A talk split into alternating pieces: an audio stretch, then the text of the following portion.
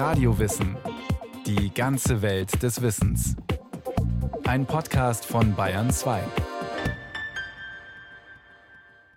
Hier ist Radio Wissen. Borkenkäfer sind gefürchtet und sogar verhasst. Auch wer nichts mit Waldwirtschaft zu tun hat, weiß, die Tiere können in Massen ganze Wälder zum Absterben bringen und so Millionenschäden anrichten. Dabei sind Borkenkäfer eigentlich Nützlinge. Sie haben sich zusammen mit der Fichte in Symbiose entwickelt, aber die Beziehung zwischen Baum und Käfer ist aus dem Gleichgewicht durch industrielle Forstwirtschaft und Klimawandel.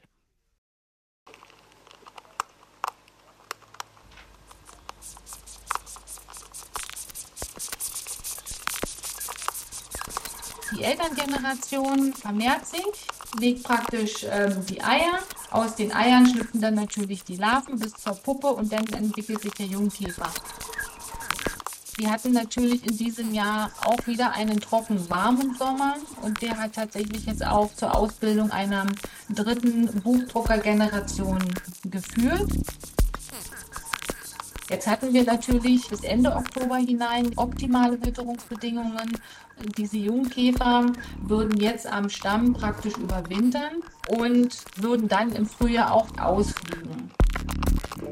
Das heißt, die Lage bleibt natürlich weiterhin angespannt. Der Buchdrucker oder großer achtzähniger Fichtenborkenkäfer Ips typographus ist eine Käferart aus der Unterfamilie der Borkenkäfer Scolitine. Wie sein Name vermuten lässt, liebt er die Rinde oder Borke von Fichten, unter die er seine Brut setzt. Buchdrucker wird er genannt, weil die Form seiner Brutgänge an arabische Schriftzeichen erinnert. Rund 40 Borkenkäferarten nutzen Fichten als Wirtspflanzen, wie der Buchdrucker oder der Kupferstecher. Gerade der Buchdrucker hat hierzulande einen besonders schlechten Ruf, und zwar seit Jahrzehnten. Und wenn man der Forstwirtin Nadine Bräsicke vom Bundesforschungsinstitut für Kulturpflanzen zuhört, dann wird klar, das rund 5 mm lange, dunkelbraune, walzenförmige und leicht behaarte Käferchen wird uns noch lange erhalten bleiben. Und die Situation verschärft sich mit dem Klimawandel. Der Buchdrucker ist in Mitteleuropa für alle, die mit Forstwirtschaft zu tun haben, ein Dauerbrenner. In Nordeuropa ist es ihm zu kalt, in Südeuropa wachsen für seinen Geschmack zu wenig Fichten. Dafür gibt es dort Verwandte, zum Beispiel den mediterranen Kiefernborkenkäfer. Phasen von Massenvermehrungen des Käfers in Deutschland mit bis zu drei Generationen pro Sommer, wie Nadine Bräsicke sie schildert, gab es immer wieder. Vom Ei bis zum Ausschwärmen der Jungkäfer dauert es, je nach Temperatur, sechs bis zehn Wochen. Die ersten Jungkäfer schwärmen normalerweise Mitte bis Ende April aus. Und zwar ab einer Außentemperatur von 16,5 Grad und ab einer Lichtdauer von 14 Stunden pro Tag. Sind Frühjahr und Herbst mild und sonnig, können in einem Jahr mehrere Generationen und Geschwisterbruten schlüpfen. Es kommt also zum Phänomen der Massenvermehrung. Im Harz gab es im 18. Jahrhundert schon die große Wurmtrocknis. 30.000 Hektar Wald fielen dem Käfer zum Opfer. In den 1940er und 1950er Jahren wiederholte sich dann im Harz eine Massenvermehrung. Diesmal waren 1,5 Millionen Festmeter Schadholz zu vermelden. Das entspricht 1,5 Millionen Kubikmetern fester Holzmasse. Gründe waren milde Witterungsumstände, Stürme, Arbeitermangel und Kriegswirren. Im Bayerischen Wald gab es zwischen 1868 und 1870 nach einem gewaltigen Sturm eine Massenverbreitung. Die Zeit galt als die goldenen Käferjahre, weil das Wegschaffen der befallenen Bäume und das Anpflanzen neuer Bäume den Menschen dort Arbeit brachte. Mitte der 1990er Jahre entwickelte sich in den Hochlagen des Bayerischen Waldes dann eine neue Käferplage. Nach drei Hitzesommern. Diese Plage dauerte zehn Jahre und brachte rund 6000 Hektar Fichtenwälder zum Absterben. Im Jahr 2018 wütete das Orkantief Friederike und hinterließ in Deutschland, Österreich und in der Schweiz enorme Mengen Sturmholz. Ein gefundenes Fressen für den Buchdrucker, der eigentlich als Totholzvernichter eine wichtige Aufgabe im Wald hat. Es folgten 2019 ein milder Winter und seitdem mehrere trockene Sommer. Die Trockenheit erleichtert nicht nur den Käfern die Vermehrung, sondern schwächt auch die Fichten. Die Perspektiven sind angesichts des Klimawandels rosig für den Buchdrucker. Für Waldbesitzer und Forstämter sind sie eher dunkelbraun. Das Beeindruckende am Buchdrucker ist, dass die Altkäfer und ihr reifer Nachwuchs nacheinander mehrere Bäume befallen und zur Eiablage nutzen. So kann eine befallene Altfichte mehrere Zehntausend Jungkäfer freigeben. Davon sind mindestens die Hälfte Männchen. Diese Männchen können dann wieder zig benachbarte Bäume befallen. Kränkelnde Bäume erkennen sie am Geruch. Die fliegen die Männchen an und bohren einen ersten zentralen Gang durch die Rinde. Dorthin locken sie mit Duftstoffen die Weibchen, um sie zu begatten. Ausgehend von diesem zentralen Gang bohren die Weibchen dann Muttergänge, wo sie die Eier ablegen. Die Zahl der neuen Jungkäfer kann dann in die Hunderttausende gehen. Diese fliegen dann aus, um neue Brutbäume zu suchen. Der Biologe Hannes Lemme arbeitet in der Bayerischen Landesanstalt für Wald- und Forstwirtschaft, Abteilung Waldschutz. Er berät Forstämter und Revierleiter. Wenn das jetzt so heiß trocken bleibt, werden wir diese Borkenkäferprobleme behalten. Ich meine, ich kenne jetzt schon die ersten Reviere, die sagen, wir sind jetzt fichtenfrei in Franken, Mittelfranken, die schon sehr geringe Anteile hatten. Das gleiche gilt auch für einige Reviere jetzt in Niederbayern, die dann sagen, so, so wie das jetzt läuft, ist sie weg. Betroffen ist ganz Mitteleuropa, besonders der Frankenwald im thüringisch-fränkischen Mittelgebirge, das Waldviertel in Niederösterreich, die Beskiden, also ein Teil der Karpaten, oder das Altvatergebirge, das in Tschechien liegt. Dort hat der Käfer ganze Gebirgszüge entwaldet. Waldumbau ist das Wort der Stunde. Es sind künstliche Wälder, künstliche Forsten, die wir haben, die sind geschaffen worden und man hat halt jahrzehntelang gegen diesen Buchdrucker erfolgreich sagen wir, gekämpft, einfach weil auch seine Vitalität nicht sehr hoch war aufgrund der geringen Generationsanzahl. Jetzt hat sich es geändert. Er ist jetzt in der Lage, zwei, drei Generationen zu machen. Gleichzeitig sind die Fichten mehr gestresst. Das heißt, es sind nicht mehr so viele Buchdrücker notwendig, um ihn erfolgreich zu besiedeln. Und das führt dann dazu, dass wir jetzt die Probleme haben. Fichten wurden vor allem in den Jahren des Aufbaus nach dem Krieg massiv angepflanzt, in Monokulturen als Bauholz. Viele stehen noch immer, und viele dieser alten Bäume fallen heute dem Buchdrucker zum Opfer. Buchdrucker bohren sich auch in stehende, vitale Altfichten ab einem Alter von 40 Jahren. Das Problem dabei? Fichten waren und sind vor allem in Süddeutschland der Brotbaum also der Nutzbaum Nummer eins. Das Problem ist sicherlich, dass man aus Laubhölzern nicht so viel machen kann oder andere Produkte herstellen kann wie Nadelholz. Und der Knackepunkt sicherlich der ist, dass man jetzt wirklich diese Nutzungsmöglichkeiten im Grunde erst erarbeiten muss. Auf der anderen Seite ist es so, dass ja da auch in den Forstverwaltungen, nicht nur, glaube ich, in Bayern, auch ein Umdenken einsetzt, dass man sagt, so Leute, wenn wir da Birkenpionierwald haben, auf diesen Flächen ist das auch Wald und er gibt uns Handlungsfreiheiten und Handlungsspielräume. Birken sind Weichlaubhölzer, die sogenannte Vorwälder bilden. Es entsteht ein neues waldiges Mikroklima, Kahlfläche und ihre Risiken wie der Verlust der Humusschicht werden vermieden. Härtere Laubhölzer werden später nachgepflanzt. Das Ziel sind strukturreiche Wälder, in denen die einzelnen Bäume stabil und resistent gegen Borkenkäfer und andere Schadorganismen sind. Die meisten Borkenkäferarten fressen Holz und Rinde, manche auch das nährstoffreichere Bastgewebe unter der Rinde.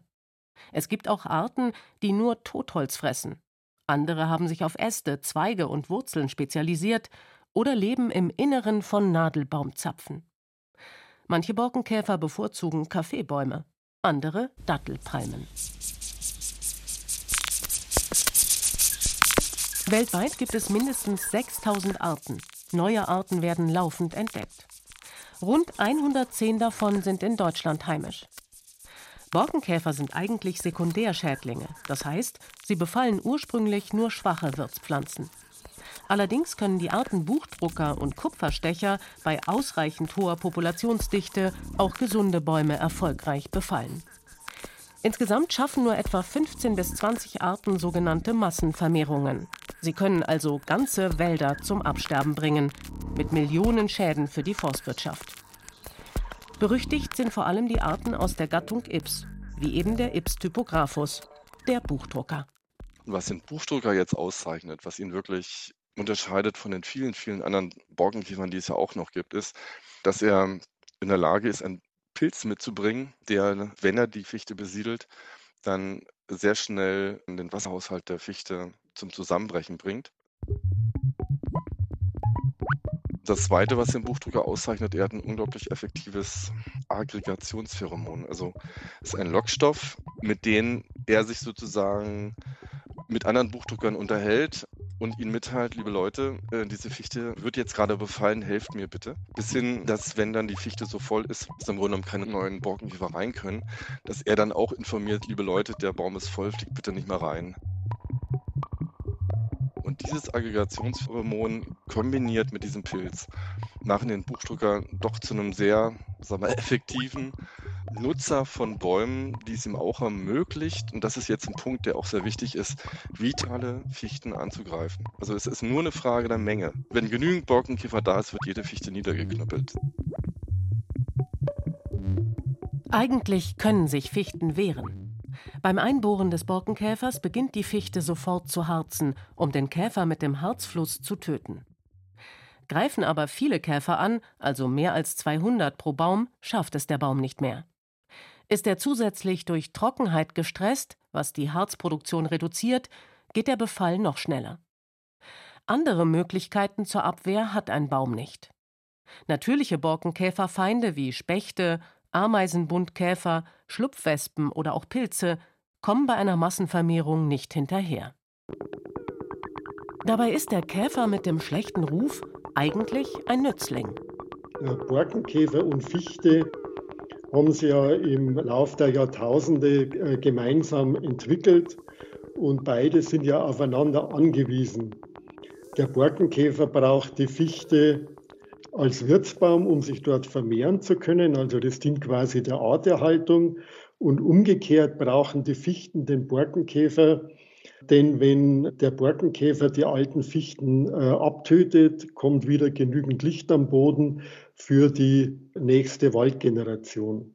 So wie das der pensionierte Forstwissenschaftler Michael Held beschreibt, war es von der Natur ursprünglich einmal gedacht. Held hat bei den Bayerischen Staatsforsten und im Nationalpark Bayerischer Wald gearbeitet, der als die größte zusammenhängende Waldschutzfläche Mitteleuropas gilt. Die Zielsetzung in einem Nationalpark ist ja der Schutz natürlicher Prozesse. Und in unseren Wäldern, wenn wir sie nicht bewirtschaften, sind Störungen wie Stürme oder Borkenkäfer Motoren der natürlichen Waldentwicklung. Und diese gilt es in einem Nationalpark zu schützen. In einem Wirtschaftswald ist das natürlich anders. Holz ist ein wertvolles Wirtschaftsgut und deswegen muss der Borkenkäfer dort bekämpft werden. Michael Held rechnet vor. Aus einer einzig befallenen Fichte können äh, in drei Waldgenerationen 400 Bäume befallen sein. Das entspricht ungefähr äh, 500 Festmeter wenn jetzt ein, ein Waldbesitzer, wenn der 500 vom Borkenkäfer befallene Bäume hat und die verkaufen muss, dann hat er einen äh, Wertverlust, der dann schnell in einer Größenordnung zwischen 12.000 und 15.000 äh, Euro liegt. Michael Held hat den massenhaften Einzug des Käfers in den bayerischen Wald in den 1990er Jahren miterlebt. Er war dafür zuständig, Entscheidungen zu treffen. Mit dieser Massenvermehrung des Borkenkäfers ist er einhergegangen eine äh, deutliche Veränderung des gewohnten Waldbildes. Ich meine, aus der, der grünen Waldkulisse ist eine braune Waldkulisse geworden und äh, das hat die Leute natürlich erschreckt. Das hat ganz ehrlich gesagt auch mich erschreckt. Der bayerische Wald wurde erst relativ spät besiedelt, Mitte des 19. Jahrhunderts. Viele Bewohner haben ihren Lebensraum der Waldwildnis abgetrotzt und konnten nicht verstehen, dass Leute wie Michael Held die Entscheidung trafen, nicht eingreifen. Für viele Niederbayern war nur ein aufgeräumter Wald ein guter Wald. Eine Veränderung ist dann erst eingetreten, als die Leute gesehen haben, dass da wieder ein junger Wald nachwächst und aus dem braunen Wald wieder ein grüner Wald wird. Borken-Käferplagen dauern, wenn man nicht eingreift, etwa zehn Jahre. Wenn man eingreift, verschwindet das Tier zwei bis vier Jahre früher. Doch wie bekämpft man die kleinen Käfer? Das ist eine riesige Herausforderung. Man sieht auch, wenn man, wenn man in andere Gebiete in Deutschland geht, in den Harz oder was ist hier nach Nordrhein-Westfalen, dass man oft äh, auch nicht mehr nachkommt. Deswegen dauern Massenvermehrungen äh, so lange, sechs, acht Jahre, auch wenn, wenn der Mensch da aktiv eingreift. Man kann die Prozesse beschleunigen mit Digitalisierung, mit Drohnen möglicherweise in Zukunft. Aber wie gesagt, man kann den Prozess letztendlich nur verlangsamen. Der Buchdrucker geht nicht nur den Fichten an die Substanz. Die Leute sind ja hier sehr eng mit dem Wald verbunden und wenn die dann sehen, dass der, der Wald durch den Borkenkäfer abstirbt, dann ist es oft schwierig, die überhaupt noch zu motivieren, in den Wald rauszugehen, weil die dann sagen, es ist eh alles umsonst und, und ich habe hohe wirtschaftliche Verluste. Also es macht sie teilweise Resignation breit. Und äh, ein Großteil denkt halt auch in Generationen und die sagen dann, gut, wenn ich nichts habe, dann haben meine Kinder oder meine Enkel zumindest was davon. Und deswegen engagiere ich mich weiter im Wald. Bei der Bekämpfung der Borkenkäfer hat sich seit Jahrhunderten kaum etwas geändert. Hannes Lemme von der Bayerischen Landesanstalt für Wald- und Forstwirtschaft. Das Grundprinzip Borkenkäferbekämpfung besteht darin, guttaugliches Material nicht im Bestand zu belassen. Und das Zweite, wenn befallene Bäume da sind, sie so schnell als möglich rauszuholen aus dem Wald, egal wohin. Also es muss nicht unbedingt ein Sägewerk sein, um letztendlich das Ausfliegen des Käfers im Wald zu verhindern. Bruttaugliches Material, das sind Fichten, die zum Beispiel vom Sturm umgelegt wurden und auf dem Boden liegen. Darin bohrt er sich gerne ein. Die insektizidfreie, dafür aber sehr arbeitsintensive Technik wird in Bayern stark gefördert. Die befallenen Bäume werden zum Beispiel auf Agrarflächen zu Poltern aufgehäuft, weit genug vom Waldrand entfernt. Käferholz ist leicht zu erkennen. Wenn man sich die Unterseite der Borke anschaut, sieht man dort viele Gänge. Es gibt Muttergänge, das sind tiefere und lange Einkerbungen, und es gibt feinere Larvengänge, die von den Muttergängen seitlich abgehen. Die Bekämpfung ohne Insektizide ist immer ein Wettlauf mit der Zeit. Zeit spielt eine sehr große Rolle und es ist auch so, dass die für Revierleiter durchaus unglaublich schwierig sein kann, wenn sie jetzt sehen, wie der Borkenkäfer frisst und sie auch die Zeitfristen kennen und auch sehen, dass sie die Unternehmer nicht rankriegen und die Bestände im Grunde genommen, an denen sie jahrelang oder wenn es private Waldbesitzer sind, das sind ja in der Regel die Bestände, wenn sie älter sind, die der Opa gepflanzt hat. Ne? Und ich kenne auch diesen Satz, bleibt bitte psychisch gesund und sorgt dafür, dass eure Mitarbeiter sozusagen da über die Runden kommen psychisch. Und ich kenne auch Revierleiter, die jetzt ausgeschieden sind, kenne auch Revierleiter, die gekündigt haben. Drohen hohe Verluste, ist der Einsatz von chemischen Methoden erlaubt. Es gibt ja als Ultima Ratio den, die Möglichkeit, Polter mit Insektiziden zu behandeln. Und das sind Kontaktinsektizide, Pyrethroide, wo im genommen alles, was auf dem Stamm sich raufsetzt, wenn es Insekt ist, ja eigentlich dann tot runterfällt. Die gefällten Bäume werden besprüht. Bohrt sich der frisch geschlüpfte Buchdrucker raus, nimmt er das Gift über seine Beinchen auf. Und er frisst es auch. Pyrethroide haben eine sogenannte Knockdown-Wirkung. Sie wirken sofort, auch bei niedriger Dosierung. Und sie sind billig und in großen Mengen herstellbar. Trotzdem wird diese Methode in Deutschland nur selten eingesetzt, wegen ihrer fatalen Folgen für die Artenvielfalt und das Grundwasser. Nadine Bräsicke vom Bundesforschungsinstitut für Kulturpflanzen ist in der Arbeitsgruppe Wald für die Förderung des Waldumbaus in Deutschland zuständig und für die Beratung der Bundesländer zur Anwendung von Pflanzenschutzmitteln. Viele andere Waldschädlinge können mittlerweile mit biologischen oder biotechnischen Mitteln bekämpft werden, mit Pilzen beispielsweise. Beim Borkenkäfer ist das nicht der Fall. Man muss natürlich sehen, dass ja die zukünftig steigenden Temperaturen sich unmittelbar auch auf das Buchdruckerrisiko auswirken werden. Das heißt, man muss hier ganz klar in den nächsten Jahren geeignete nicht chemische Verfahren tatsächlich erarbeiten und etablieren die massiv eingesetzt werden können. Also es gibt im Bereich Borkenkäferbekämpfung noch keine biologischen und auch noch keine biotechnischen Mittel. Nadine Bräsicke fordert neben verstärkter Forschung auch mehr Zusammenarbeit beim Waldmanagement. Das ist in Deutschland Ländersache. Nicht alle Bundesländer sind gleich stark befallen, Die Lage ist unübersichtlich und kompliziert.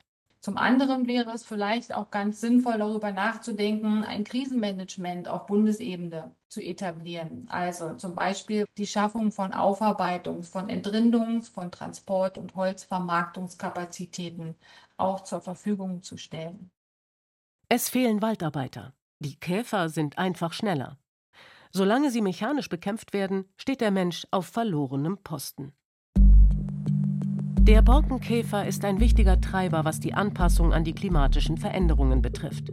Der Käfer zwingt uns unter anderem dazu, Fichten durch andere Bäume wie Tannen oder Eichen zu ersetzen, wie Michael Held vorschlägt. Sein Fazit?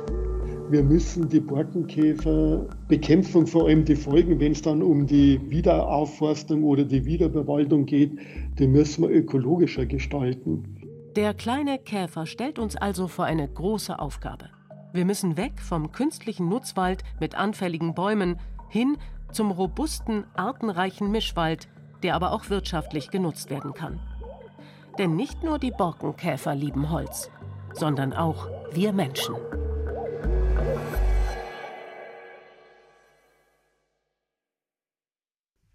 Ein kleiner Käfer, der bei Waldbesitzern große Angst auslöst. Brigitte Kramer über den Borkenkäfer.